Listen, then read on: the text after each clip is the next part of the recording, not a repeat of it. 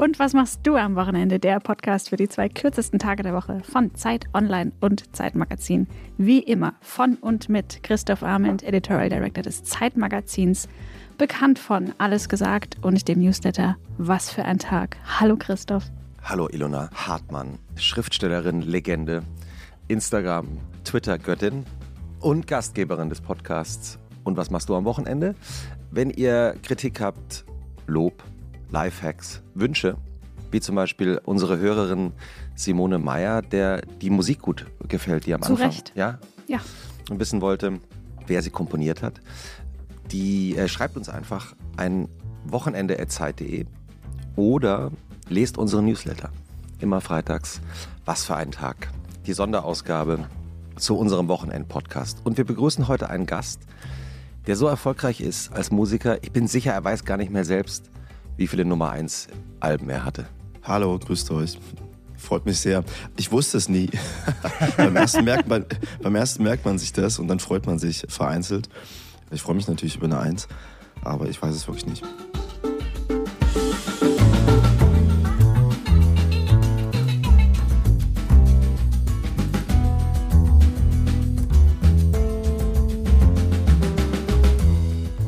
Habe drei gezählt, aber ich war in Mathe so schlecht, ähm, dass Siehst äh, auf meine Ist Informationen so. Sie sind nicht so zuverlässig, sagt meine Mutter zumindest mal, die auch Mathematikerin ist. Ja, er ist nicht nur erfolgreich, sondern er hat sich auch mehrmals in seiner Karriere neu erfunden. Das finde ich auch immer interessant, neue Wege zu gehen. Und ich glaube, und das frage ich ihn gleich jetzt mal am Anfang, wenn ihm jemand, als er so mit der Hauptschule damals noch gekämpft hat und irgendwie dann Friseur werden wollte, gesagt hätte, dass er einer der erfolgreichsten deutschen Künstler seiner Generation würde, ob er das wohl geglaubt hätte. Herzlich willkommen, der Mann, der sich nach einer meiner Lieblingsfilmfiguren benannt hat. Clüso. Erstmal Hallo nochmal und ich glaube, ich hätte ihm eine Marke gegeben und gesagt, hier, lauf weiter, du Armer. es ist eine krasse Mischung gewesen. Einerseits gab es einen Teil in mir, der hat schon an sich geglaubt. Ich hatte das zum Beispiel in der fünften Klasse, in, da gibt es diese Bücher, wo man Lieblingsfilme reinschreibt, was man mal werden will. Da stand auf jeden Fall Rockstar, Astronaut und Kranführer, irgendwas weit oben. Und, und da war schon ein bisschen was dabei. Die Leute haben auch immer gesagt, dass ich auffällig bin. Aber man denkt das nicht von sich selber, das wird mal irgendwas und schon gar nicht quasi nach der Hauptschule. Da habe ich viel gehört bekommen von den Lehrern, dass wir eh nur den beschissensten Lappen haben, den man kriegen kann, so in dem Schulsystem. Haben die Lehrer selber gesagt? Ja, die haben es selber gesagt. So. Ich glaube, das war eine ganz schlechte Art und Weise, Leute zu motivieren und zu sagen, macht mal mit, ihr seid sowieso das Letzte hier. Da haben einige wirklich gesagt, so, ihr habt nur einen Hauptschulabschluss. Und gab es auf deinem Weg dann auch Leute, die dich gesehen und gefördert haben in dem Alter? Ja, gab's. Ne? Mein Großvater zum Beispiel, der leider letztes Jahr verstorben ist, hat immer alle beruhigt und gesagt, mit dem Typ ist alles in Ordnung, weil ich war sehr auffällig. Was heißt auffällig? Ich wurde von einer Schule verwiesen und hatte dann einen sehr langen Schulweg plötzlich, weil vorher war das wirklich nur über den Zaun klettern und danach 20 Minuten Bahn fahren in eine ganz andere Gegend. Und das war nach vielen Verweisen, war ich sehr, sehr auffällig. Auch mal in einer Kindernervenklinik, weil die Lehrer das so verzweifelt waren. Mein Opa hat immer gesagt, mit dem ist alles in Ordnung, gib dir eine Gitarre. Und er hatte recht. Und das war der erste Supporter, wenn man es so will. Und auch ein paar Lehrer. Es gab, ich erinnere mich, Frau Urbanek in der fünften Klasse. Liebe Ich Grüße. grüße Sie einfach nochmal. Props an Frau Urbanek. Die hat immer, weil ich so auffällig war, mit einem Freund auch in der Klasse und eigentlich auch eine geile Idee, weil die Auffälligen auch den Rest dann mit begeistern in die falsche Richtung, hat sie in einer Doppelstunde Deutsch einfach gesagt, wisst ihr was, ihr könnt auch vor, der, vor einer Tafel einfach zehn Minuten irgendeinen Blödsinn spielen, aber danach haltet ihr einfach den Mund. Und dann haben wir uns wirklich vorbereitet und haben so kleine Etüten gespielt Das uns ausgetobt, vorher irgendwas ausgedacht und waren dann leise und haben das so den anderen auch gesagt, jetzt hört mal zu, Frau Oberneck erzählt irgendwas. Das war ziemlich schlau von ihr auf jeden Fall. Ja, vielleicht sollte die, sollten wir die auch mal einladen, oder? So, so. Klingt auf jeden Fall nach einer guten pädagogischen Strategie. Wie jede Folge beginnt auch diese Folge von Und was machst du ein Wochenende, die auch wieder von Pool Artists produziert wird, mit dem Wochenende, das sich Ilona Hartmann literarisch für dich ausgedacht hat. Und dann reden wir darüber, was davon in der nicht literarischen Welt auch stimmt. Ja, wir klären dann einfach alle Missverständnisse den Rest der Folge auf. Es macht wahnsinnig Spaß. Sehr, sehr gern. Ich sehe nichts. Moment. Brauchst du meine Brille? Nee, das wird auch nicht Tatsächlich, ich habe richtig schlechte Augen bekommen. Wirklich? Ja. In letzter Zeit hast du festgestellt? Ja. Ah, Vielleicht wegen viel Bildschirm oder einfach jetzt alt sein? Also ich will dir nicht keine schlechte Laune machen, aber also es ging bei mir auch in dem Alter so los. Fuck. Ja, es, war, es ist wirklich so. Ich war, war mit meiner damaligen Freundin auf der Autobahn, ich glaube in, in Spanien irgendwo. Und irgendwann sagte sie, du, wir müssen hier rechts raus. Und ich so, wieso, wo kannst du das lesen? Und, und da wusste ich, ich brauche eine Brille. Das Ding ist, ich habe ja schon eh schlechte Augen. Ich habe ja schon Kontaktlinsen. So. Aber ich habe nochmal wirklich einen guten Schritt Richtung in die schlechtere Richtung gemacht. Kl- Klüso, ist alles gut mit deinen Augen wenigstens? Ja, also, also ich habe keinen Führerschein, aber ich, ich denke, wenn ich ein Autobahnschild nicht mehr richtig erkenne, dann, dann habe ich schon vorher einiges ignoriert. Es geht eigentlich so. Ja, doch. Ich gucke viel, viel Filme und viele Serien. Ich hänge auch viel vom Laptop, aber irgendwie kann ich noch gut gucken. Wieso hast du keinen Führerschein? Ich meine, du bist in Erfurt aufgewachsen. Ist ja eigentlich ja, ich komme ja auch vom Land. Also Erfurt ist natürlich eine schöne große Stadt. Braucht man da nicht ein Auto mit 18? Ja, doch schon, aber irgendwie hatte ich, also entweder hatte ich keinen Bock, ich kann dir nicht sagen, was, was mich damals dazu bewogen hat, das nicht zu machen. Entweder wahnsinnig viel Faulheit oder einfach kein Bock oder so. Ich habe es nicht so gebraucht wie die anderen. Ich hab, bin nach Hause getrennt, meine Eltern haben sogar ein Haus außerhalb von Erfurt gebaut. Und ich musste dann immer reintrampen. So. Und irgendwie fand ich das aber auch spannend, die Leute kennenzulernen. Manchmal auch richtig beschissen, wenn man da steht, so als ich sah mit 16 echt aus wie 12, so. äh, mit, so mit so einem Schulranzen irgendwie den Daumen raus. Und es regnet und niemand hält an, aber hinten ein Herz für Kinderaufkleber. Fand ich dann immer, fand ich dann echt blöd, aber viele haben auch angehalten und mich mitgenommen, so. Die denken wahrscheinlich heute noch, Mann, war das nicht dieser Hätten wir den mal mitgenommen, den, berühmt geworden? den zukünftigen Star. Das weiß ich immer nicht, weil ich denke, immer, mir geht das ganz oft, dass Leute kommen und sagen, weißt du noch damals irgendwie, dann standen wir da rum, 1840, irgendwo in der Ecke, haben uns unterhalten. Und wenn das jetzt nicht das wirklich das diebste Gespräch war und man die irgendwie so viele Jahre später trifft, kriege ich die Verlinkung zu den Charakteren nicht. Wisst ihr, was ich meine? Dass der kleine, sage ich mal, blonde Junge, der da irgendwie saß, zu seinen Eltern wollte, derselbe ist, der vielleicht jetzt gerade irgendeinen Song rausgehauen hat. Ilona, das Wochenende. Ja, vielleicht musst du den Text lesen. Ja, ja. Mit, soll ich vorlesen? Kannst du? Okay, soll ich versuchen? Okay. Also ich nehme jetzt die Kladde, ähm, in der Ilona jede Woche die Notizen aufschreibt und lese vor, was ich noch nicht Ich hoffe, kenne. es sind keine Schreibfehler drin. Beim Vorlesen ist ja nicht so schlimm, ne? Ich glaube, Clüso ist so ein Mensch, der von sich behauptet, am Wochenende eigentlich nicht so richtig was zu machen. Dann aber spontan beim Umzug oder Hitschreiben hilft. Doch noch mitkommt zur Bootstour oder sich Sätze sagen hört wie, ja, ey, klar, könnt ihr heute zu mir kommen, dann koche ich noch schnell was.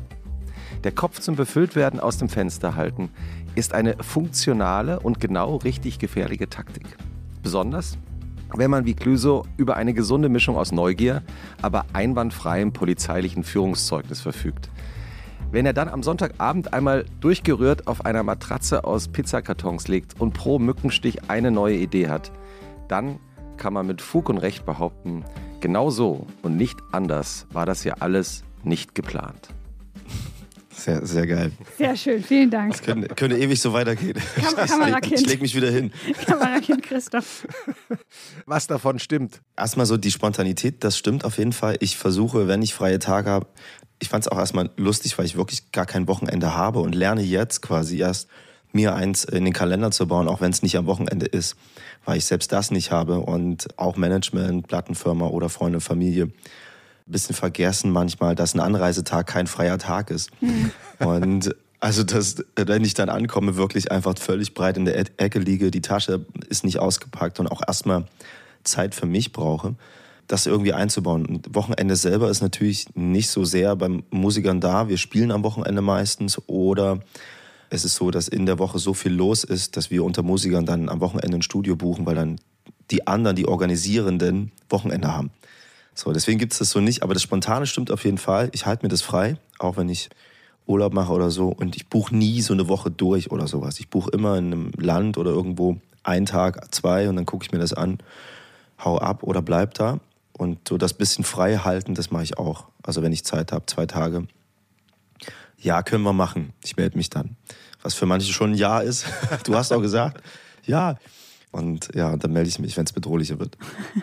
Wann beginnt für dich eigentlich das Wochenende? Also hast du da ein Ritual oder diese zwei Tage, die du dir baust? Ich glaube, es beginnt, wenn man in Unterhose oder Bademantel durch die Bude rennt, sich sau viel Sachen vorgenommen hat, und es aber dabei bleibt, dass man in Badehose und, und äh, Quatsch, in Unterhose und Bademantel rumrennt. Badehose und Untermantel ist auch gut. Ja, genau, Untermantel. Ich denke mal, das machst du, wenn du frei hast. Und ich mache nichts davon. Und dann denke ich, jetzt beginnt eigentlich dein Wochenende.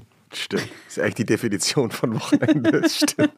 Also sagen wir mal, es wäre jetzt der Freitag, ja. Was würdest du dann nicht machen? Was würde ich dann nicht machen? Das ist ja eine gute Frage. Oder was machst du dann? Mich ehrlich gesagt für morgen Vormittag verabreden.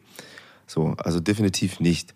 So, weil könnte ja sein, dass ich nochmal ausgehe, wobei ich nicht, meistens nicht den Freitag gleich nutze, weil es ist immer schon so zerstört am Samstag. Aber das kann man auch nicht planen. Also ich finde irgendwie die beste Party kann man sowieso nicht planen. Deswegen ist Silvester nie so fett, wie man denkt. Mhm. Sondern die spontanen Partys sind die geilsten und ich halte mir das sehr offen. Also erzähl mal von einem Freitag, der so dann offen so passiert ist. Also wenn du dann erst noch zu Hause bist in Erfurt oder ja, also in Erfurt kann es wirklich von, ich zocke zum Beispiel sehr gerne und dann rufe ich meinen Bruder an und sage, wir haben ein paar Stunden, lass rüber, komm rüber. Dann unterhalten wir uns, zeigen uns Musik, er ist DJ. Dann dauert das halt ewig. Ich habe eine tolle Kaffeemaschine, dann leihe ich da ein paar Espresso raus. Und dann zocken wir ein bisschen und dann haben wir schon Bock auf die Start, geh mal raus. Was zockt ihr? Eigentlich alles Mögliche. Alles, also erstmal gibt es gar nicht so viele Spiele, die zu zweit so richtig Spaß machen. Deswegen wechseln wir uns ab. Also wer, wer stirbt, geht ab. Und ich hab's ja gesagt, Junge, wer stirbt, gibt ab. Nein, noch einmal. Ja, also äh, Last of Us zum Beispiel ist ein Spiel, eine tolle Geschichte, ist aber eigentlich ein Zombie-Spiel, aber hat einen echt krasse, spannenden Plot. Und es gibt aber auch von Autorennen bis alles. Ist auch völlig egal. Wir nutzen das als Zeit zu hängen, Blödsinn zu labern und ein bisschen den Kopf frei zu machen. Und dann laufen wir rum. Das wäre jetzt, falls mein Bruder kommt. Wenn nicht, ist es in Erfurt so, ich muss mich gar nicht verabreden, ich gehe einfach in die Stadt. Ja, genau, ich wollte gerade sagen, laufen wir rum. Heißt einfach, ihr geht aus dem Haus und und was genau, wie macht ihr das dann? Also, also Erfurt ist wunderschön. Ne? Ich liebe meine Stadt und ich hasse sie auch an anderen Stellen. Also in der Kulturbranche geht echt noch einiges und auch für die Leute und so setze ich mich da für viele Sachen ein. Aber die Stadt selber ist sehr, sehr schön. Und du kannst auf den Petersberg gehen, den habe ich auch in einem Song erwähnt, leider Berlin. Da oben kann man wunderbar auf die Stadt gucken. Und die Anlaufstellen sind immer ziemlich ähnlich so. Entweder ist es Grimmer Brücke, so ein bisschen jetzt im Frühling die Beine in die Gera halten und ein Eis essen oder sowas versuchen alle und wechseln sich da ab auf den Treppen. Und dann geilen Kaffee, da gibt es quasi auch eine Handvoll Kaffees, wo man weiß, da kriegt man richtig geilen Kaffee. Ich wollte mal eine App rausbringen, die anzeigt, wann in welchem Kaffee Sonne scheint. Clever. Quasi in Erfurt, weil man latscht dann immer irgendwo hin und denkt so, ah fuck, hier ist Schatten. Irgendwie. Aber es ist natürlich, die musste natürlich mit dem Jahr mitgehen. Das, wird, das war wahnsinnig kompliziert, aber es sind ja nur Daten. Und dachte, das wäre doch fett so eine App rauszubringen. Vielleicht hört uns ja jemand zu, der ähm, Apps programmieren kann ja. und da so ein bisschen. Für Städte wäre das das absolut Geile so. Vielleicht auch ein bisschen mies für die Cafés, aber irgendwie auch geil. Aber Stimmt, wahrscheinlich geben die Cafés die Zeiten nicht raus. Im Idealfall bekommt ja jedes Café so halb gut gelegen ab, einmal am Tag so eine, Sonne ab. Aber stell dir vor, diese armen Cafés, die gar keine Sonne haben, der ist dann. Ja, aber ich glaube, es gleicht sich aus, weil du weißt dann manchmal auch so, okay, an das Café brauchen wir jetzt nicht hingehen, da kloppen sich alle. Das ist alles voll ah. dann einfach. Gehen wir noch dahin und so. Ich habe keine Ahnung. Also und manchmal willst du auch keine Sonne, damit es nicht spiegelt im Laptop, wenn du arbeiten möchtest. Genau, manche wollen das auch nicht. Wir sind schon tief drin im Marketing. Das ja. wird was, das wird ganz groß. Ich sehe es kommen. Ich bringe uns ganz groß raus aus dem Geschäft. Wenn ich jetzt noch nie in Erfurt war, was soll ich machen? Also ich kann mit dir eine Tour machen, dass du Erfurt liebst. Ich kann auch eine machen, dass du Erfurt hasst, quasi. Fangen, fangen wir doch mal mit der, fangen wir, fangen wir mit der Liebestour an. Das ist ja immer schöner. Fangen wir mit der Liebestour an. Es ist wirklich so. Es gibt halt Läden, wo die Verkäuferin, der Verkäufer nicht so geil ist und alles ein bisschen irgendwie, ein bisschen Erfurt und ein bisschen äh, stärker, weiß ich nicht, wird mal zurückgeflapst. Es gibt auch Kneipen, wo die Wirte einfach wirklich so, was will er? Und es gibt auch einfach so, und ich liebe beides.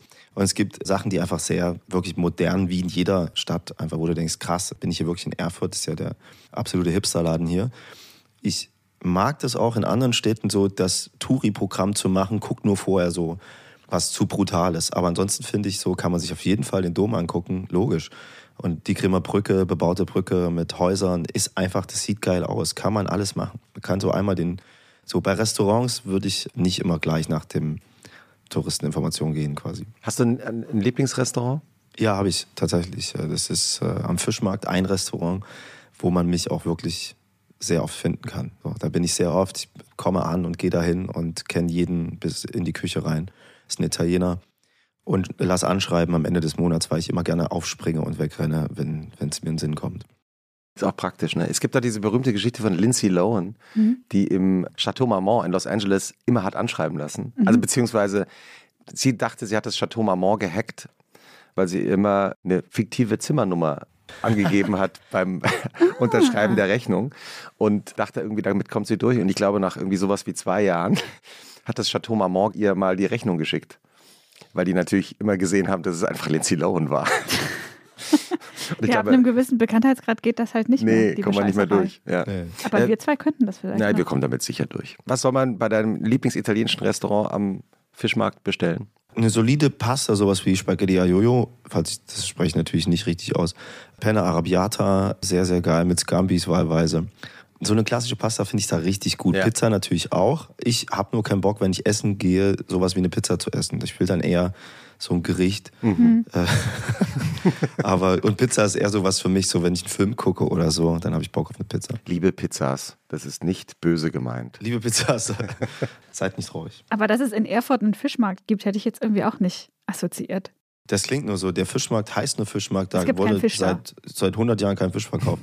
Gott sei Dank. Traurigerweise so. Aber das war mal quasi so der, der, der Mittelpunkt damals. Scheinbar hat sich da alles gekreuzt und man hat wahrscheinlich Fische verkauft. Wenn du an die, an die Wochenenden in deiner Kindheit denkst, was ist das Erste, was dir einfällt? Irgendwem bei irgendeinem Scheiß helfen, auf den ich keinen Bock habe. Im Hintergrund läuft Phil Collins. Musstet ihr helfen, weil deine Eltern ein Haus gebaut haben und es musste immer irgendwas gemacht werden im Garten? Ja, irgendwas war doch immer. Da hat, fängt man an, irgendwas zu malen und man muss helfen und es kleckst auf den Kopf und es läuft. Deswegen, wenn ich Phil Collins höre, muss ich dann an sowas, an sowas denken quasi so, obwohl das eigentlich gar nicht coole Mucke ist. Aber ich muss dann nochmal an Helfen denken. So, hey komm, wir machen das. Habt ihr Bock zu helfen? Zwei Söhne, keiner hat Bock.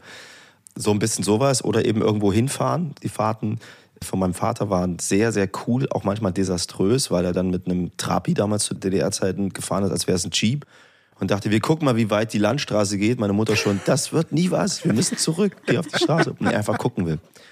Und dann haben wir die Safari quasi bis zur Hälfte geschafft und dann umgedreht. Fahren wieder zurück und fahren auf irgendeine Burg und essen was. Du hast mal erzählt für deinen Bruder und du, dass ihr eigentlich die DDR gar nicht so als DDR empfunden habt. Eure Eltern haben euch dann mal, ich meine, Thüringen ist ja nicht so, also in Thüringen war ja die Mauer. Ja. Die haben euch die Mauer dann irgendwann mal gezeigt. Wie haben die das eigentlich gemacht? Also das wusste man und es wurde darüber geredet und ich glaube, Kindern ist das so ein bisschen egal. Ich durfte ja einfach bis zur nächsten Ecke und auch mal zu dem weit entfernteren Spielplatz. So vor der Wende war ich halt, also neun, mit neun kam die, kam die Wende, 89, da war ich neun. Und davor rennt man halt rum und die Freiheit genießt man so. Man, man nimmt es auch auf. Ich glaube, Heinz Strunk hat das aber auch irgendwann gesagt. Egal, bei Kindern Bauernhof oder Nuttenbunker, Kindern ist alles egal, egal, egal. So, du wächst da auf, wo du aufwächst und du akzeptierst es. Aber irgendwann standen wir in Berlin vor der Mauer und mein Vater meinte, da geht's nicht weiter. Und dann kommen die ewigen Warums. Wieso und warum? Und das war total strange. Dann ich habe das so richtig wie so ein Geschmack noch im Mund, dass ich diese Mauer gesehen habe. Dachte, wieso eigentlich? Warum darf man da nicht weiter. Und kann man da drüber klettern? Kann man drunter gehen? Hört das irgendwann auf? Links und rechts, wann hört sie auf? Ich habe es nicht kapiert so. Aber es war mir als Kind egal. Ich durfte, wir durften bis 18 Uhr raus, egal wo wir hingehen. Mhm. Wir sollten nur 18 Uhr zu Hause sein. Gab es Abendbrot? Gab es Abendbrot und man hat das dann, die Uhrzeit hat man dann so im Laufe des Alters immer ein bisschen aus, ausgedehnt mit zu spät kommen. Mit immer mehr zu spät kommen wurde es dann so, na gut 19 Uhr, na gut 20 Uhr weil du gerade gesagt hast, du warst neun, als die Mauer gefallen ist. Das ist auch ein bisschen das Glück einer späten Geburt, oder? Also das, du bist gerade noch rechtzeitig, so, du warst ja so klein, als die Mauer gefallen ist, dass deine Entwicklung danach, also erwachsen werden und Beruf suchen, dass das alles schon danach passiert ist. Ja, und auch in einer krassen Übergangsphase, weil die Erwachsenenwelt und alles, und das hat ja auch ewig gedauert, das war ja nicht gleich so, zack, Mauer weg, wir haben Westen, so auf Papier ja, aber das war einfach noch ein paar Jahre, also richtig lange auch einfach Osten so. Und so, ob du nun in einem Sportverein bist oder mal bei irgendeinem Arzt gelandet bist oder irgendwas, von Strukturen her war es noch ganz schön DDR an manchen Stellen oder irgendein Supermarkt es kam dann alles so ein bisschen. Und ja, ich glaube, die waren alle sehr mit sich beschäftigt, erstmal dieses System zu akzeptieren, umzubauen, zu checken. So. Und da bin ich ein bisschen mit reingewachsen. Deswegen habe ich auch so sehr schnell eine Egalität oder so, ich weiß nicht, ob es das Wort überhaupt gibt, entwickelt, was so wenn mir Leute irgendwas erzählt haben. So. Weil vorher kamen Erwachsene und haben erzählt, Juri Gagarin ist cool und Erich Honecker, dann war der weg und war gar nicht mehr cool. Dann quasi so hat man gesagt, ey, das ist ein geiler Beruf. Ach fuck, ist es doch nicht. Hier entlarvt sich der Kapitalismus auch ein bisschen als Monster. ist doch nicht so geil alles an vielen Stellen. Ja, dreimal arbeitslos, meine Mom war auch arbeitslos dann. Ja, viele Jobs waren auch weg und so und plötzlich habe ich nicht mehr so viel geglaubt. Und wie hat sich das ausgewirkt? Also warst du dann eher rebellisch in deinem Aufwachsen? Ja, aber gar nicht so, sondern ich war eher quietschvergnügt, weil da so auch ein Druck abfällt. So ja. einfach so, weil, ja. ja, sollen die mal machen. Wir machen das, worauf wir Bock haben. Ja. Deswegen waren wir in, in einer sehr kreativen Clique. Wir haben einfach ein bisschen um uns, um uns gekümmert, weil die Erwachsenenwelt sehr mit sich beschäftigt war. Erstmal klarzukommen und alle Ängste abzubauen in so einem neuen System. So, hast du eine Familie, verlierst deinen Job, dann hat es natürlich überall mal gekracht. Mhm. Und man hat gemerkt, so, wir müssen jetzt nicht zu Hause rumhängen, lassen schnell verpissen wir stromen ein bisschen rum in einem alten Fabrikgebäude oder so. Äh, davon gab es ja dann genug. Das ist interessant, weil du sagst, also praktisch die Erwachsenen waren alle mit sich beschäftigt und plötzlich beobachtet man als Kinder die Eltern, wie sie versuchen, in dieser neuen Welt zurechtzukommen. Ist ja eigentlich eine ungewöhnliche Situation, weil normalerweise ist es ja umgekehrt. Die Eltern kümmern sich darum, dass die Kinder irgendwie in der Welt zurechtkommen mhm. und plötzlich verdrehen sich die Rollen. Das stimmt. So war das ein bisschen, dass man so Ey, mein Vater ist ein wirklich liebenswertiger Typ, der hat teilweise, wir kannten das einfach nicht, dass, dass ein, jemand, der auf der Straße gelebt hat, irgendwie irgendwo rumsaß. Der hat dann irgendwelche Leute mit heimgebracht. Und selbst wir haben als Kinder gesagt, Vati, das kannst du nicht machen. den hast du von der Straße. Der muss, der kann jetzt nicht bei uns pennen, außerdem riecht er nicht so gut. Und irgendwie können jetzt mal duschen lassen und so irgendwie, aber der, das geht nicht so. Und der hatte dann so Mitleid einfach plötzlich, weil das so neu auf, das klingt total doof, aber das gehörte nicht zum Stadtbild. Und wenn dich jemand angehauen hat und gesagt hat, dass er ein Problem hat, dann war das schon ein bisschen auch so, dass man versucht hat zu helfen. So. Die meisten zumindest. Ne? Wenn du jetzt mit deinem Bruder essen warst, ihr seid einmal durch die Stadt gelaufen, was passiert dann? Ja, also es kommt immer drauf an. Er sagt dann auch so, bei dir ist manchmal wie in so einer alten Hallo Herr Kaiser Werbung. So, jeder, jeder grüßt dich irgendwie so. Und manchmal merken die Leute, wir sind jetzt gerade in einem Gespräch. Ein Freund von mir, Stucki, hat mal gesagt, super Idee, falscher Zeitpunkt, als irgendwer kam. Das finde ich ein super Spruch. auch wenn der Kellner kommt oder so, Kellnerin. Äh, super Idee, falscher Zeitpunkt. Ja, wir unterhalten uns gerade. Das kann man ja auch vermitteln irgendwie, aber es passiert sehr oft, dass mich Leute erkennen natürlich in Erfurt und dann geht man so andere kleine Wege so. Ja, aber ist, ich stelle es mir vor, ich meine, in Erfurt, na klar erkennt dich jeder in Erfurt. Ist ja eigentlich auch ganz angenehm wahrscheinlich, weil irgendwann hat sich dann mal erledigt, oder? Ja, genau. Es ist ein bisschen entspannter. Das ist, die meisten denken, dass es mir da auf den Sack geht. Aber es ist wie so eine Safari tags. Man weiß, die Löwen haben gegessen, man kann hier nebenbei, die sind da immer. Die sind immer in dieser Ecke und die greifen auch nicht an. Da können wir mal ein Foto machen. Fahren wir weiter. Und so ist es halt ein bisschen, der ist halt da, so, da ist er wieder.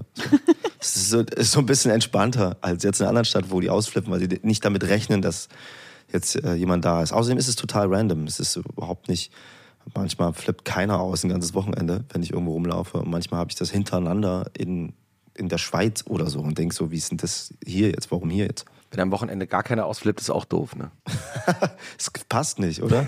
Ehrlich gesagt, am Wochenende, jetzt was so Personenkult angeht, mhm. ist es viel, viel schlimmer als montags, weil da gehen alle einkaufen am Tunnelblick und müssen so ihr Ding machen. Montags ist für mich wahnsinnig entspannt. Wochenende ist es so ein bisschen, auch so ein bisschen der Überlandbus kommt und wird die Stadt angeguckt und da ist es dann so und alle sind ein bisschen, haben offeneren Blick für Gebäude und eben auch Artist.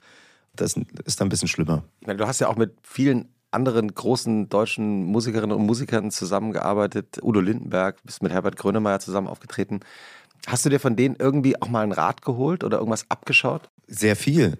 Udo macht es so mit Gesten, so, sich da irgendwo rauszuoperieren. Oder macht so ganz cool, ich gar keinen Bock drauf. Und geht dann einfach, geht einfach, wie so ein, wie so ein Tier, einfach so, geht. Oder sagt, geht auch, was meistens Signal dafür ist, dass es nicht so geil findet. Wenn wir sagen, wir können auch zum Italiener hier um die Ecke gehen, geht auch. Findet es meistens nicht so cool. Was sagt er, wenn er es cool findet? wenn er es cool findet, ja, dann, dann ja, ja, das machen, ja, ja. Kann man sich hinlegen, ne? kann man so chillen. Der liegt halt manchmal gerne einfach auch. Und finde ich sehr cool, so. Er macht das aber auch, ich verstehe nicht es, weil er ist so menschenfreundlich.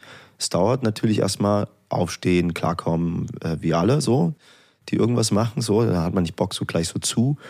Aber dann, wenn er, wenn er ready ist, in voller Montur, dann, dann gibt er sich den Leuten auch hin. Das finde ich auch irgendwie cool. Und geht mir ehrlich gesagt genauso. Ich stehe auf und brauche so ein bisschen und dann gebe ich mir den Film auch gerne mal. Und bei anderen Künstlern, ich weiß nicht mehr, wer es war, es war einer von den älteren Künstlern, auf jeden Fall eine super Taktik, aus einer Situation rauszukommen, die man nicht mag, die ich mir angewöhnt habe, ist mittendrin, jetzt verrate ich das, ne, wenn das mal passiert, dann wissen wir unter uns. Das hört hier Frage ich einfach nach dem Namen. So, so, wie heißt denn du eigentlich? Dann sagt er halt irgendwie Bernd oder irgendwas. Und dann sage ich, pass auf, Bernd, weil, ja, super Idee, falscher Zeitpunkt. Ich muss äh, leider weiter, ich habe zu wenig Zeit. Also sozusagen, wenn manche Leute sich so festreden oder wenn Leute, die nicht so ein Sensorium haben, quasi jemanden treffen, dann fangen die an, einfach weiter zu reden, so Felsfleckmäßig, einfach immer, immer mehr, weil ja, wenn das Gespräch abreißt, die Gefahr besteht, dass derjenige abhaut. Und das kann man gut unterbrechen, indem man sagt, warte mal ganz kurz, wie heißt denn du? Und dann sagt man, super Idee, falscher Zeitpunkt. Geschmeidige Ja, Abmoderation. es ist sehr, sehr smart. Hast du eigentlich auch einen, einen Tipp für uns dabei, eine Empfehlung, was du gerade liest, hörst, siehst, schaust? Ich bin bei Audible und höre gern Hörspiele. Tatsächlich, ich mag wirklich Hörspiele sehr. So, und ich mag die alten Sherlock Holmes. Heißen eigentlich die neuen Folgen, aber die zwei alten Dudes, die verstorben sind, beide. Ich glaube, Christian Roder heißt der eine. Ich komme auf den anderen Namen nicht. Super geil. Super geile Stimmen, super entschleunigt gemacht auch. Und für mich ist das Drehbuch so gut wie der schlechteste Dialog. Und bei Hörspielen eben wie die schlechteste Stimme. Und die sind alle gut.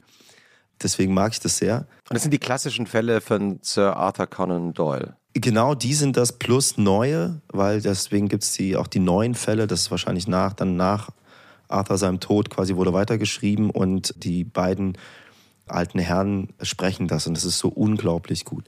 Gibt's eigentlich überall. Hast du eine Lieblingsfolge? Ich glaube, der Hund von Baskerville, weil es sind drei Folgen und ich finde immer schön, wenn es schön lang ist. Ich stelle mir dann manchmal auch einen Timer ein. Also weil ich penne dann auch ab und zu weg. Ich finde das so beruhigend. Und lesen, ich habe in letzter Zeit nicht viel gelesen, äh, muss ich sagen, in, in den letzten zwei Jahren einfach. Ich lese gern Gedichte, um mich so ein bisschen zu füttern für Texte und mir ehrlich gesagt mehr oder weniger die, die Denkweise anzugucken, weil ich kann das, in Gedichten inspiriert mich, wie Leute gedacht haben und wie sie manchmal drauf scheißen, ob man das checkt, was da geschrieben ist, das entspannt mich beim Schreiben. Welche Gedichte haben dich da besonders äh, gefallen? Ich finde Baudelaire toll und, und es kommt natürlich auch äh, ein bisschen auf die Übersetzung drauf an. Wenn die Übersetzung gut ist, ich habe auch, glaube ich, von einigen Gedichten da mal eine andere Übersetzung gelesen, fand es dann nicht so geil. Ich fand Rilke natürlich sowas wie der Panther ist einfach ein Wahnsinnsgedicht. Und ich habe immer Mascha Kaleko dabei, auch jetzt. Ich habe immer ein Gedichtband, das lyrische Stenogramm von Mascha Kaleko ist ein Talisman von mir, weil ich da immer drin rumblätter. Da kann ich nicht sagen, was mein Lieblingsgedicht ist, weil ich einfach Mascha Kaleko-Fan bin. So, ich finde alles geil. Was ist toll? An, was an, an dem Gedicht toll ist, oder an, an, an ihr? An ihr, ja, an ihrem Werk insgesamt. Ich weiß nicht, es ist so unfassbar nah. Ich fühle einfach sofort die Person. So, es ist nicht so, da schreibt jemand schlau und löst mit einer Zeile irgendwas aus oder es fließt von den Seiten sofort, sondern es ist einfach so, es wirkt so beiläufig, so, so als kennt man sie. So, als, als wäre wie so eine Straßenkatze, die einfach noch ein paar Gedichte geschrieben hat. Und das finde ich so wahnsinnig cool. Und ist das auch etwas, was du selbst erreichen möchtest bei deinen eigenen Texten? Ja, vielleicht ist es das auch ein bisschen. Ich mag das sehr, wenn man irgendwie, wenn die Person dahinter erkennbar ist. Auch wenn man was macht, was gerade modern ist. Jetzt gerade in der modernen Popmusik ist jeder broke, jeder ist kaputt, jeder hat ein Drogenproblem und ist irgendwie verletzt und angeschossen und yeah, Brudi. Und ich habe überhaupt nichts dagegen, das zu machen. Aber ich will auch, dass die Leute checken, dass man wieder aufsteht, von der Hocke in den Stand, sage ich immer. Und nicht nur einfach die Modeerscheinung mitnimmt, dass alle broke sind und deswegen jetzt ein Beispiel dafür so. Mhm. Woran merkst du eigentlich, wenn du selber eine Zeile geschrieben hast, die funktioniert? Die nicht funktioniert. Also, du, oder die nicht funktioniert, kannst du auch beantworten, aber die funktioniert. Ich freue mich. Ich freue mich wie ein Schneekönig. Ich freue mich einfach. Ich find's, ich feiere das richtig ab, wenn eine Zeile bei rauskommt, wo ich denke, ey Leute, ist das nicht geil? Doppelter Boden, super geiler Geschmack, super Zeile, blitzt auf. Ich schreibe auch Songs aufgrund einer Zeile, die so glänzt, dass alle anderen schwächeren Zeilen verschwinden und das dann so eine Eigendynamik entwickelt. Hangel ich mich dann von guten Zeiler zu guter Zeile und am Ende kommt was Gutes bei rum und ich, das ist gar nicht so wichtig, wie der Sinn ist. Ich dachte früher immer, dass ich einen Song schreibe über oder irgendwas. Das ist mir eigentlich scheißegal, Hauptsache die Zeilen, die hintereinander kommen, sind geil. Und wenn ich es mir dann angucke, ist es auch noch ein geiler Song und noch ein gutes Thema. Aber das ist ehrlich gesagt, dass ich feiere diese einzelnen Zeilen einfach. Und dann sind wir jetzt mal so am Samstag. Endlich sind wir am Samstag angekommen, Freitag. Und dann gehst du wieder mit deinem Bruder in die Stadt, erst ein bisschen zocken und dann nochmal in die Stadt? Oder, oder sieht der Samstag ein bisschen anders aus? Nee, vielleicht ein bisschen Family auch. Also muss ja auch sein zu Hause. So. Also meine Eltern und ich, wir haben gegenseitig die Taktik, dass wir immer was Wichtiges haben, weswegen wir uns treffen müssen. So, da ist noch was abzugeben, da ist noch was abzuholen. Und irgendwie so. Ist so, ja wie so früher. Man muss noch was erledigen. Muss da was halt, hier, pass auf, bei dir die Glühbirne und da die Lampe und irgendwie können wir mal meinem Papa. Und dann läuft wieder Phil Collins. Und danach, der hat aber eine eigene Playlist inzwischen und die ist auch sehr, sehr geil. Und die bringt er, bringt er eine kleine Boombox mit, meinem Vater, wenn er hilft, was ich auch, er macht das wirklich geil. Der, manchmal hängt da auch ein Bild auf ich, und ich sage ihm, ich finde es geil, wenn es auf dem Boden steht, das ist auch Style. Und er sagt, wieso? Und dann zanken wir uns nicht, dann sagt er, dann hängst du wieder ab. So. Aber er findet, Bilder gehören an die Wand. Wenn wir dann irgendwie arbeiten, hat er eine Playlist, die eigentlich ganz geil ist. Und da versteckt, da sind zwischendrin auch Demos von mir versteckt. So alte Songs, die ich völlig vergessen habe, die nie rausgekommen sind, kommen dann plötzlich in der Playlist von meinem Papa, was ich auch lustig finde. Ist das auch süß? Eigentlich müsstest du so eine Playlist von deinem Vater mal veröffentlichen, oder? Ja, das ist auf jeden Fall, da ist natürlich so Beatles, Rolling Stones und so alte Sachen wie Trio und so, das ist auf jeden Fall dabei. Plötzlich kommt aber ein hochmoderner Song, weil er den von meinem Bruder hat, der Elektro macht, plötzlich kommt irgendeine als Demo von mir, es ist richtig quer durch den Gemüsegarten, ist alles dabei. So. Herrlich. Wie kam das so an bei deinen Eltern, als du irgendwie, als klar war, du wirst einfach Musiker, das ist es jetzt? Nicht so gut am Anfang, verständlicherweise, weil das in der Einleitung von, von euch, das ist der einzige Punkt, der nicht gestimmt hat. 1A Polizeizeugnis hatte ich nicht, war jetzt nicht der Gangster, aber ich wurde sehr oft nach Hause gefahren. Ich habe sogar ein Foto, ich habe überlegt, ob ich mal Den hingehe Ah ja? und mir dieses Foto besorge, wo ich so eine Nummer halte. So pff, wird man so abfotografiert mit einem Auge noch halb heulend, weil ich nicht glauben konnte, dass ich jetzt hier bin. Oh. Und ich würde gerne dieses Foto haben. Was war da passiert? Also ich meine, wir sind ja unter uns. Da habe ich gar nichts gemacht. Also bei den meisten Sachen, die ich gemacht habe, wurde ich gar nicht so erwischt. ähm, da war es einfach so, bei anderen Sachen habe ich Schwein gehabt, war schneller, schnell weg oder schlau.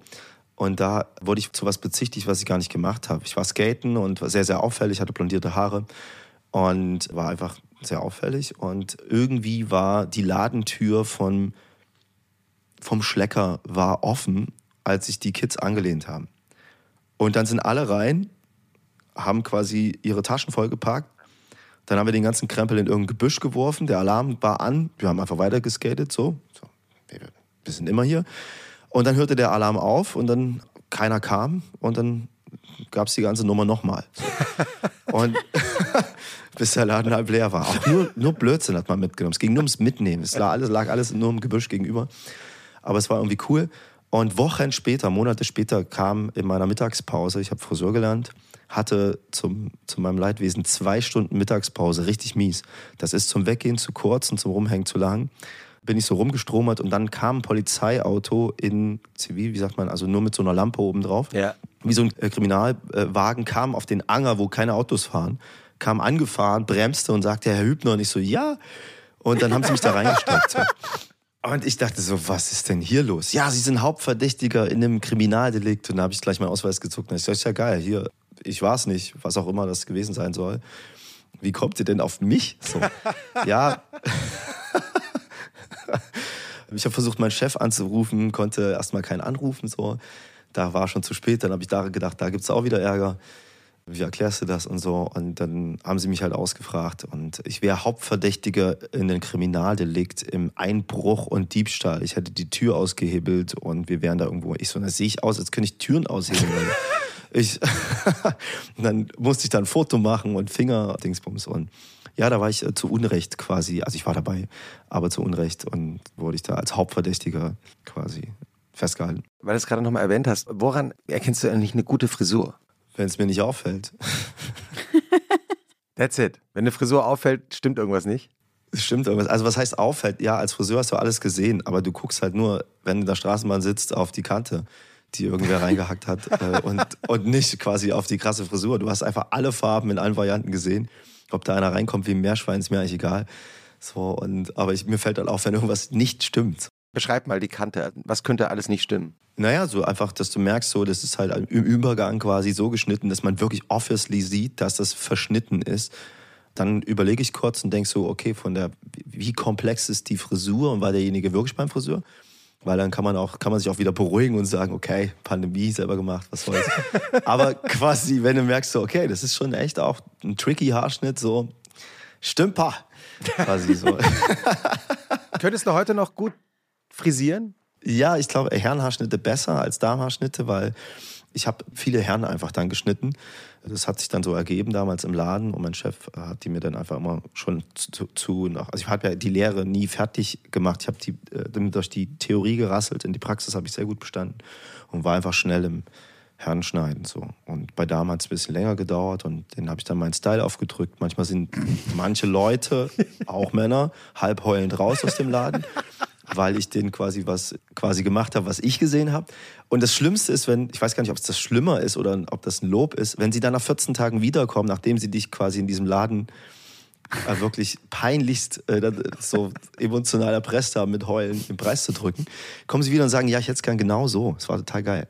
Ah, weil dann vielleicht auch Reaktionen gekommen sind. Ja, weil Leute gesagt haben, ist doch, steht dir doch und total geil. Und, und dann hat sich das ein bisschen beruhigt irgendwie und es ist dann auch ein schönes Lob, aber der Moment ist natürlich krass, wenn einer weint wegen einem Haarschnitt, dann stehst du da als Lehrling und bist einfach total im Arsch. Gab es dann irgendwie einen Weg, also irgendwas, was du denen gesagt hast? Also hast du dann irgendwie... Das wächst ja wieder. Genau das. Fragen Sie doch erstmal ein paar Leute. Ja. Ich, ich habe das Gefühl, das steht Ihnen wunderbar, deswegen habe ich es auch gemacht. Ich stehe auch zu meinem Kunstwerk. Ich sehe mich eher als Künstler. und Kannst du mal so ein Beispiel geben, was du gemacht hast? Was ganz anderes, was aber, ich weiß nicht, ob ihr das kennt, aber so in den 90ern, ich weiß nicht, warum das jemals Mode war, wenn so Papas hinten so einen, so einen kurzen Haarschnitt hatten, aber dann so ein Schwänzchen. Ah, ja. Das so überhängt. So ganz, so ganz nur so ein Schwänzchen, so, so, nur, so, so ein dünner so, ja. Faden, der dann so halb gelockt Wie so ein Lux oder so. ja, keine Ahnung, warum überhaupt so. Und das Schlimmste ist, wenn dann der Papa reinkommt und der Sohn auch so ein Teil hat. So, und ich war dann so, keiner hat sich getraut, im Laden das zu machen. Ich habe als allererstes das Ding abgeschnitten und dann über die Frisur geredet. Dann gab es schon mal übelst Terror. und ich habe dann nämlich immer rausgeredet, ich dachte, das muss ab, weil macht ja gar keinen Sinn so. Über. Und erstmal so, oh mein Gott, also dem Sohn vor allen Dingen, als erstes den Sohn rannehmen und den erstmal quasi helfen für die Schule. Und ich habe diesen Sohn erstmal befreit und habe dann gesagt, ey, frag doch mal in der Schule rum und so. Ich glaube, ich, also tut mir leid, ich wusste das nicht und so. Und dann ja, kamen die halt manchmal wieder und manchmal nicht. Ilona, hast du eigentlich auch eine Empfehlung dabei? Ich habe gerade die ganze Zeit darüber nachgedacht, wie bei dir das aussehen würde, wenn du auch so ein Ding hättest. Ah, vielleicht setzen wir hier einen neuen Trend. Vielleicht bringen wir das wieder zurück. Ja, damit bringst du mich auf die Palme. Da würde ich in der Straßenbahn überlegen, ob ich eine Schere im Rucksack habe. ah, stimmt, hatte ich total vergessen. Keine Ahnung, wo das herkam. Aber ich erinnere mich sehr gut. Ich war mal auf ja. einem Konzert, da hatte der der Kontrabassist eine supergeile Frisur. Der hatte quasi eine Glatze und der hat, also das war so die Extremform eines Fukuhilas, der hatte eine Glatze, aber hat hinten quasi im Nacken wie so einen langen Vorhang stehen lassen. und das sah so witzig und geil aus, dass ich sofort verliebt war in den. was, was, hättest, was, hättest, du mit ihm gemacht, Das ist die Frage, wirklich die Frage, ob das passt. Es gibt ja auch Leute, zu dem passen bestimmte so Sachen gepasst. und weiß ich nicht, jetzt in einem, in einem anderen Land, wenn irgendwie, weiß ich nicht, einer in einem Hindu-Kloster so eine Frisur hat, dann denke ich, das gehört hierher und das passt auch. So, aber wenn der Vater mit dem Sohn, dann nicht. Um dann auf deine Frage zurückzukommen, ja, ich habe was mitgebracht. Ich habe mir gestern eine Doku angeschaut vom ZDF oder läuft in der ZDF-Mediathek über das Comeback von Xavier Naidoo. Da hat das Rechercheteam schon vor einer ganzen Weile angefangen zu gucken, wo der da so rumkurft, noch bevor überhaupt klar wurde, dass da jetzt wie vor kurzem eben dieses dieses Video rauskam, wo er sich da so teilweise entschuldigt hat für 20 Jahre Verschwörungstheorien verbreiten.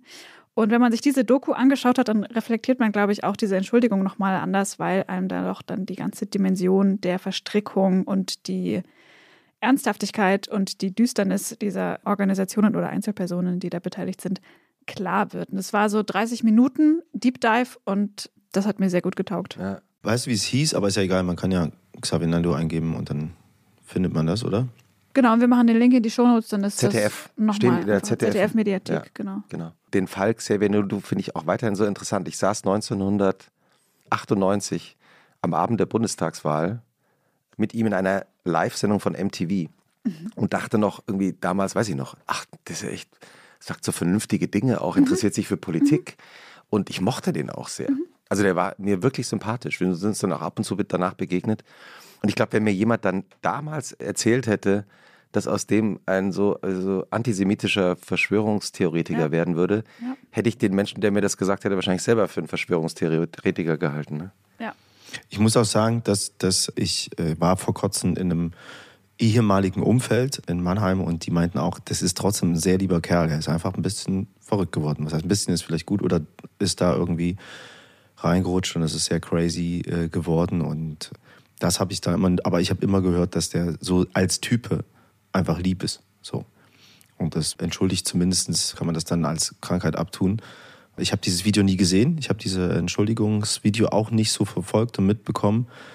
Und ja, das, also deswegen kann ich da nicht so mitreden. So. Ja, wir werden sehen, was daraus wird. ne? Ich glaube, in der Dokumentation, wenn ich es richtig verstanden habe, geht es ja auch so ein bisschen darum, ob das jetzt wirklich auch, also wie ernst das gemeint ist, Hm, Oder ob das Oder ob nicht das- auch ein bisschen strategisch. vorbereitet ist für eine Tournee. Ne? Ende der Dokumentation lässt es auch insofern offen. Also es kann, kann mir auch gut vorstellen, dass das nochmal weiterverfolgt wird Hm. mit einem zweiten, dritten Teil. Ich habe auch noch äh, was zum Hören dabei. Zeit Online macht ja allerhand Podcasts. Ah ja, erzähl doch mal. Und die haben gerade, Kollegen haben gerade einen neuen Podcast gestartet für Fußballfans, also für Ilona.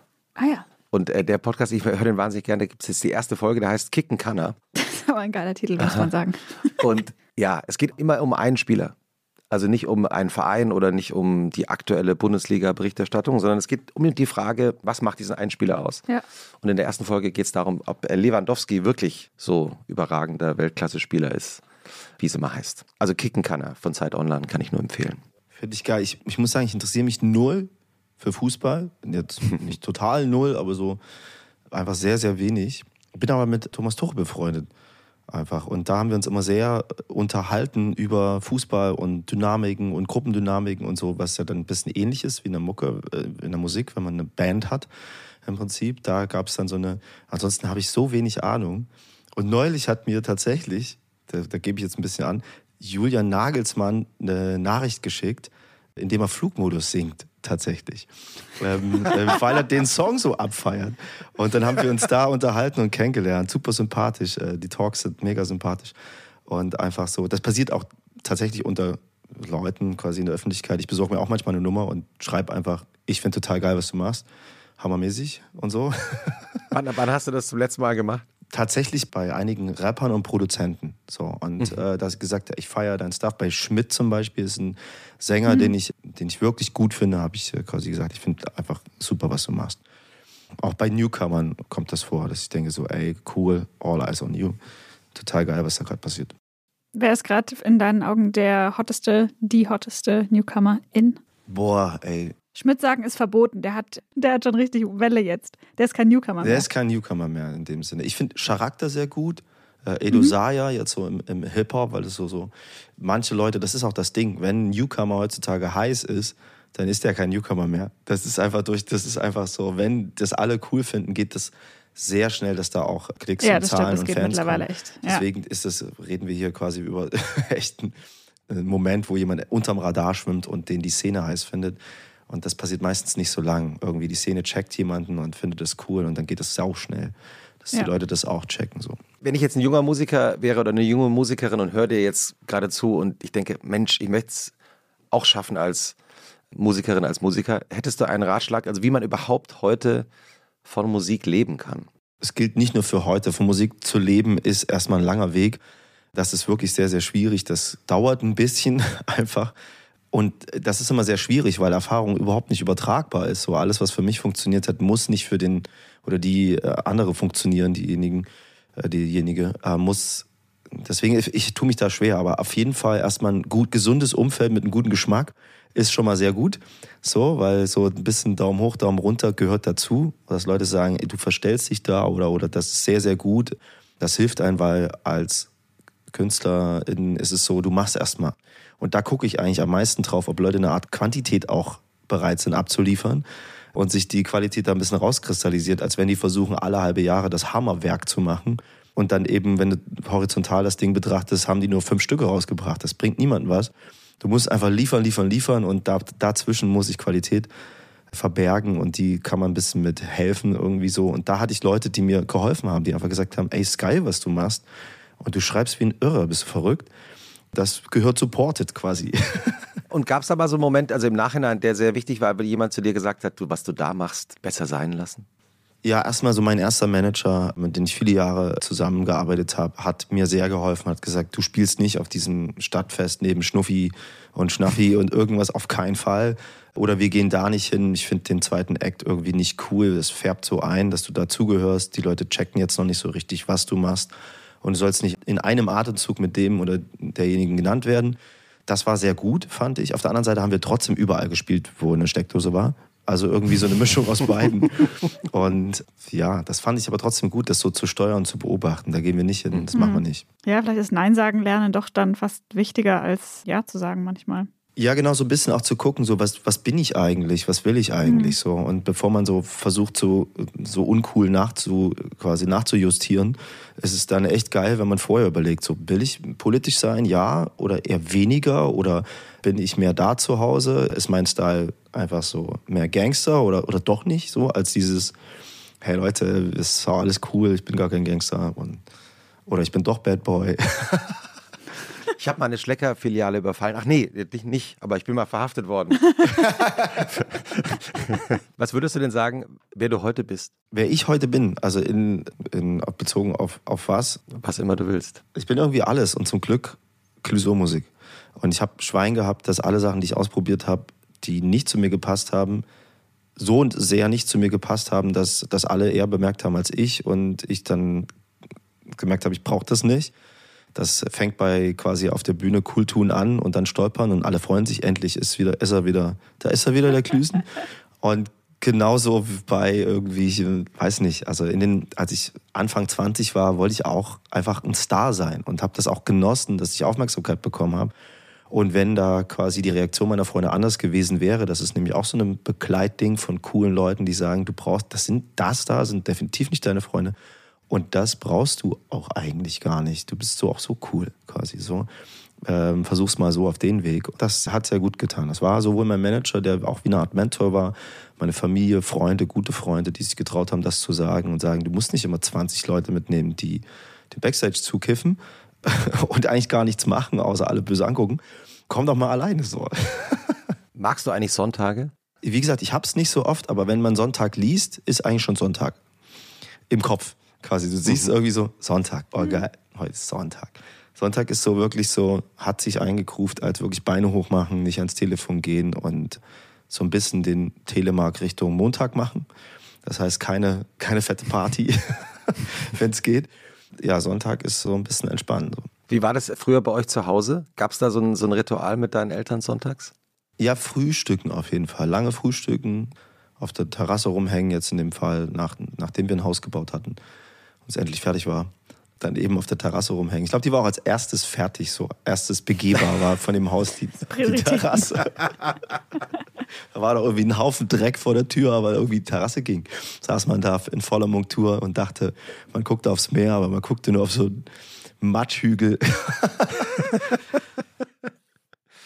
Ja, ich hatte das auch. ich habe auch einen, Bruder und wir mussten auch immer helfen, weil, weil unsere Eltern auch ein Haus gebaut hatten. Rasenmähen, Unkraut jäten. Also wirklich, wirklich gehasst. Also vor allem mhm. Unkraut aus der Terrasse, aus den Ritzen rauskratzen. Das war so. Das fand ich so geil immer. Ja? Ja. Das fandst du geil. Ja, so mit den Fingernägeln so in die, zwischen diese, wir hatten eine Hofeinfahrt und da durfte ich dann manchmal das Unkraut so rauszupfen. Du durftest. War, also, Mensch, Ilona, das wäre so schön ja, gewesen, wenn du das damals hättest machen können bei uns zu Hause. nee, das, ist das auch geil. Ja. Aber ich mochte auch so Ikea-Möbel aufbauen und Boden verlegen und so. Ich Boah. Find, ja, ja, doch, doch. Da habe ich auch Freunde, die das mögen einfach so. Das ist auch, erschließt sich mir auch nicht so ganz. Aber das mit dem Unkraut finde ich, find ich Hammer. So geil. Haben dann die Eltern gesagt, Ilona, hier guck mal, das Unkraut wäre soweit. Ich komme. Ich komme. Ich mach mir, ich lass die Mama, Nägel wachsen. Mama Ilona hat wieder Lust, sich ums Unkraut zu kümmern. Ich komme mit so Knieschonern, dass ich den ganzen Tag so rutschen kann. Hast du einen Lieblingsort in dem Haus deiner Eltern? Meine Eltern haben eine Fußbodenheizung. Ich möchte nie eine haben, aber ich liege dann gerne auf dem Boden. So ein bisschen. Ich möchte nie eine haben, weil einfach das Einstellen, ich habe halt nicht die Geduld zu warten, bis das Ding warm ist oder endlich wieder kalt. Aber wenn es dann so, weiß ich nicht, Stufe 2 irgendwo, man läuft über die Fliesen und irgendwie so ein, dann bin ich eher so ein bisschen Udo, dann hänge ich da gerne auf dem Boden und der Lieblingsort ist tatsächlich die Couch. Weil wenn ich bei meinen Eltern bin, dann fällt so alles von mir ab. Man hört diese Stimmen, die in der Küche rumwuseln, sich unterhalten und es ist extrem zu Hause. Ich höre gar nicht, was so erzählt wird, sondern nur finde die den Stimmenklang schon so zu Hause, dass ich einfach immediately einschlafen könnte. Deswegen freue ich mich auch auf Weihnachten. Ich bin Weihnachten sehr gern zu Hause, wenn ich jetzt nicht wegfahre oder so. Hänge ich da einfach gerne rum. Wir gucken so russische Märchen, essen Kekse, es wird alles kurz und klein gekocht von meiner Mom. In der Küche ist übelste Action und das liebe ich. Ein Gericht, das deine Mutter kocht, das du besonders magst. Das ist Hühnerfrikassee und es ist auch echt Arbeit so. Wenn sie, wenn sie sagt, so, dir geht's nicht so gut, ich mache den Hühnerfrikassee, das ist echt, das weiß ich sehr zu schätzen, weil das, dass das A gut schmeckt und irgendwie so und so cremig ist und irgendwie, das ist echt nicht so einfach. Es gibt auch eine Nudelsuppe, die sie macht, die Wahnsinn ist. So. Aber dass diese beiden Gerichte finde ich so, die sind so extrem zu Hause für mich. Meine Mom kann einfach gut kochen, aber so die beiden Gerichte sind, da weiß ich so, das mag ich. Wir haben immer am Ende unseres Podcasts eine Schlussfrage, Elona. Was findest du tendenziell schlimmer oder unangenehmer, den Sonntagnachmittag oder den Montag früh? Also definitiv zu Arbeitszeiten noch den Montag früh. Das ist einfach so, da merkt man so, fuck, es geht wieder los, zeitig aufstehen womöglich und so. Ich habe zum Glück das dann sehr schnell nicht mehr machen müssen, ja. äh, als ich quasi, als das deutsche Schulsystem und auch die Lehre nicht mit mir klarkam, hatte ich dann einfach, habe ich auf die Musik gesetzt und dann war ich das los. Nie wieder Montag. Ja, also ich schlafe wirklich lange, das wissen auch alle und es ist, ich versuche da alle mitzuerziehen, es sei denn, es geht nicht anders. selbst als wir jetzt, wir waren jetzt bei Sing Mein Song und selbst da habe ich vorher quasi ausgehandelt mit den Chefs, dass ich doch bitte bis äh, zu der Uhrzeit schlafen kann. Und dann haben alle wirklich mehr von mir. Ich bin strapazierfähig und können mich auch, ja, können alles mit mir machen. Aber bitte erst ab einer bestimmten Uhrzeit. Ich habe die Uhrzeit jetzt gerade nicht gehört. Ja, die habe ich extra nicht gesagt. Das habe ich schon gemerkt. wir waren ja auch verabredet so. Ne? so war das die Uhrzeit ungefähr? Der Weckruf. Ja, das war der Weckruf quasi für mich. Udo ist noch krasser. Udo steht richtig spät auf. Also am Nachmittag. Am Nachmittag und läuft dann in eine Fernsehsendung und sagt, coole Morning Show. Und super Morning Show hier. Und auf jeden Fall schläft er sehr lange, bleibt aber auch sehr lange auf. So. Und das, ich verstehe das Prinzip. Also wenn man Kunst macht oder eine Person cool dazukommt, sage ich immer, dann ist es wirklich so, irgendwann hören, hören die Nachrichten auf von Leuten, die was organisieren. Irgendwann hat selbst der Letzte keine Kraft mehr und dann beginnt so eine Art Freizeit für einen. So und man kann so mhm. rumdenken und mache ich dann so ein paar Leerläufer im Kopf und komme auf gute Ideen oder akklimatisiere mich einfach und bleib sehr lange auf. Das ist für mich echt eine, eine Quality Time so. Das hat uns äh, Bill Kaulitz in einer früheren Folge auch erzählt. Mm, dass er, wenn, das wenn ist Deutschland ein Grund, schläft. Wenn Deutschland schläft mm. in Los Angeles, dann ist es angenehm. Dann kommen keine Anrufe mehr, keine E-Mails. Schöner Titel ist das auch, wenn Deutschland schläft, für einen Song. Findest du, dass tendenziell nachts oder tagsüber die interessanteren Gedanken passieren? Ja, jetzt in dem Fall nachts, wobei es eigentlich egal ist. Ich kann auch so eine Art äh, Fenster schaffen und bin inzwischen auch so, dass ich zu allen Tageszeiten einen coolen Song geschrieben habe. So, jetzt kommt das mhm. zehnte Album im Prinzip irgendwann mal. Bin selbst erstaunt, wenn manche Rapper sagen, komm, wir treffen uns um elf und derjenige kommt vier Stunden aus Stuttgart irgendwo angefahren, mhm. dann denke ich mir so, krass, wann ist der aufgestanden? Wie geht das eigentlich? die Person, die ich so kennengelernt habe, wow. Und dann macht man halt was, so, hab alles. Ja. Und es gibt auch welche, die kommen halt sechs Stunden zu spät, ohne ein Reuegefühl und dann geht's bis in die Nacht. Bist du pünktlich eigentlich? Ich versuch's. Ja, ich versuch's. Lassen wir es dabei. Ich versuche pünktlich zu sein, äh, mir das wirklich anzugewöhnen, dass meine Zeit nicht wertvoller ist als die der anderen. Aber manchmal, manchmal geht's nicht, weil einfach krass viel passiert und dann versuche ich das aber wenigstens zu vermitteln. Ich habe auch wirklich schon Interviewtage verpeilt. Also habe hab quasi so gelebt, dass das, ja, dass das einfach klar war, dass ich das nicht schaffen werde heute. Das war eine wunderbar entspannte Wochenendfolge. Ich habe jetzt eigentlich nur noch eine Frage. Ähm, äh, an wen habt ihr eigentlich die Sachen, die ihr aus dem Schlecker geklaut habt, verkauft damals? Haben wir nicht. Wir haben das mitgenommen, was, was wir für brauchbar hielten. Das war dann eher so Kaugummi und Tic-Tac. Und das Waschpulver haben wir da liegen lassen, dummerweise. Aber wir haben, das, es ging ja auch in diesem, wenn so ein Alarm an ist, das ist echt laut, ging es ja nicht darum, da haben wir nicht gecheckt, was wir da rausholen. So, so einfach nur grab it and run, quasi so. Das war ein schönes Wochenende. Clüso, vielen Dank und schönes Sehr gerne. Wochenende. Vielen Dank. Macht's gut. Tschüss. Dankeschön. Tschüss. Tschüss.